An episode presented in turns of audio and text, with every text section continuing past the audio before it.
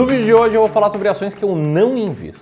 Eu vou estar aqui oito ações que eu não invisto, pelo menos nesse momento, de jeito nenhum. E mais importante do que isso, eu vou te explicar o porquê eu não invisto nela. Se você me acompanha aqui há mais tempo, se você é um clubista, está inscrito aqui no canal do Clube do Valor, já apertou no sininho, você sabe que todos os meses eu comento sobre ações que eu estou comprando e vou te explicando porquê, vou tentando educar sobre a minha forma de selecionar ações, sobre a minha forma de investir na bolsa. E essa é uma das formas de aprender. Outra forma é entendendo o que, eu não faço e por que é isso que eu vou fazer nesse vídeo. E se isso parece interessante para você, então deixa o teu like aqui. Se você não é clubista ainda, se inscreve no canal, clica no sininho e simbora.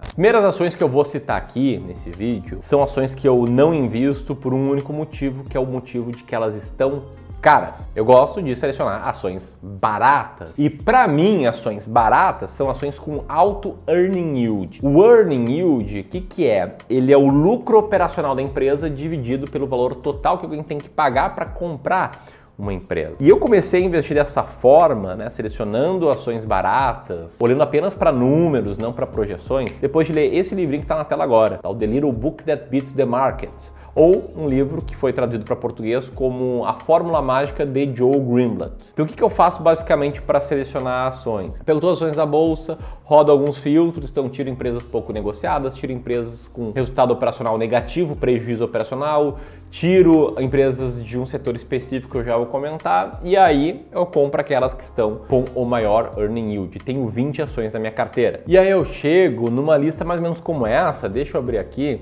que os alunos do meu curso Descomplicando o Mercado de Ações, eles têm acesso, que são as ações mais baratas da bolsa pela métrica de earning yield. Por conta disso, eu não invisto, por exemplo, em Eng, está com earning yield de 9,96%, é a empresa número 97 do, da lista das mais baratas da bolsa. Não invisto também em Ambev, que é a empresa número 117 nesse ranking, com earning yield de 7,91%. E também não invisto em VEG, que é a empresa número 166 na ordem de mais barata para mais cara e tem um earn yield de apenas 3,45%. Agora comenta aqui abaixo se você sabia que essas três ações, pelo meu método, eram ações caras ou não e diz se você investe nelas. Escolhi de propósito algumas empresas que eu sei que vocês investem para trazer um contraponto, uma outra filosofia de investimentos, uma outra forma de enxergar o mercado. E antes você pense, ah, mas a VEG era cara e só fica mais cara. Deixa eu mostrar esse gráfico aqui, tá? Esse gráfico mostra a comparação de carteiras carteiras com as 20 mais baratas da bolsa, linha verde,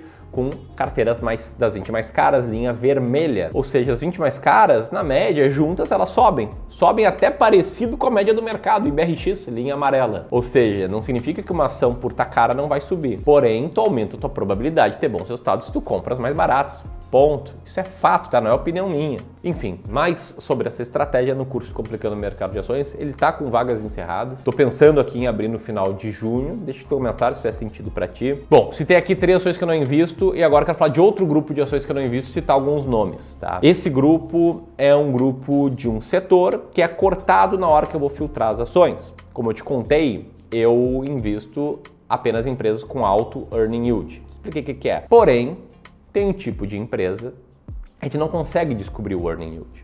Por quê? Primeiro, essas, essas empresas não possuem EBIT. EBIT é uma linha do demonstrativo de resultado, que é dela que a gente chega no, no, no lucro operacional. Elas não têm EBIT porque a receita delas é financeira. Isso vai abaixo dessa linha do EBIT no balanço no demonstrativo de resultado do exercício. E segundo, porque essas empresas não têm o Total Enterprise Value, que é outra coisa que eu olho, né? Eu comparo lucro operacional com Total Enterprise Value. Por quê? Porque eles são bancos. Então, eu não invisto em bancos. Eu nunca investi em bancos. E aqui isso vale também para um caso de uma holding cuja principal participação é um banco. Estou falando aqui de Itaúsa. Então, eu não invisto em Itaúsa, eu não invisto em Banco Inter, eu não invisto também em Banco do Brasil. E aí você pode até pensar, poxa, mas você perde rentabilidade a longo prazo, os bancos foram muito bem no Brasil. Bom, na verdade, a gente não perde rentabilidade a longo prazo porque a estratégia das ações mais baratas da bolsa teve esse resultado aqui, um resultado estrondoso, e mesmo que a gente desconte a inflação, a gente vê esse resultado aqui nesse novo gráfico, que é basicamente transformar cada mil reais, equivalente a mil reais a dinheiro de hoje, em 112 mil reais nesses 25 anos, né? Feitos juros compostos aí, juros sobre juros. E enquanto a tem vagas fechadas para o Descomplicando o Mercado de Ações, outro local em que eu falo bastante dessa estratégia aqui nesse canal. Então te inscreve se não se inscreveu e compartilha com seus amigos que não nos conhecem ainda. Enfim, o terceiro grupo de ações que eu não compro, e aí as duas últimas que eu vou citar, são ações compradas exclusivamente porque caíram. O que, eu tô falando aqui, tá? Eu vejo muitos investidores que selecionam ações só porque elas caíram. Então você está acostumado a notícias como essa, né? Porque a queda da bolsa uh, representa uma oportunidade de compra. Intelbras, queda recente é oportunidade. Vale em queda, ações derretem num só mês. Enfim, toda hora tem uma ação que está caindo monte. E eu vejo que tem muitas pessoas que compram essas ações somente porque elas caíram. Não porque elas estão baratas, não porque eles têm estratégia, não só porque elas caíram. Eu chamo isso de síndrome do preço X.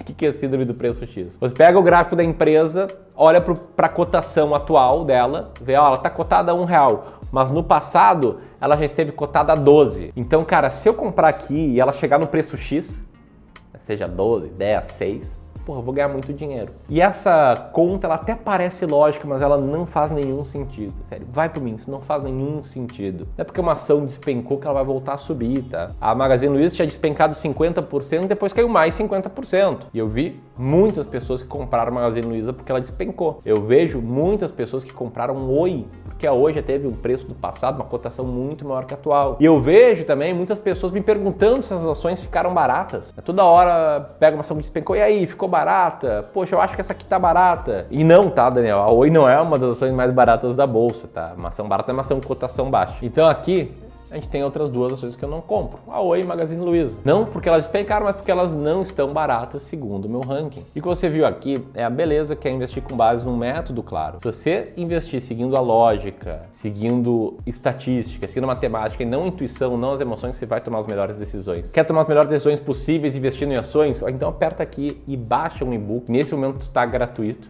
aí para todo mundo sobre como investir em ações. Alguém comprado da Bolsa de Valores, tenho certeza que você vai curtir. Tamo junto? Inscreve no canal, claro, para receber mais vídeos aqui. Um grande abraço e até mais.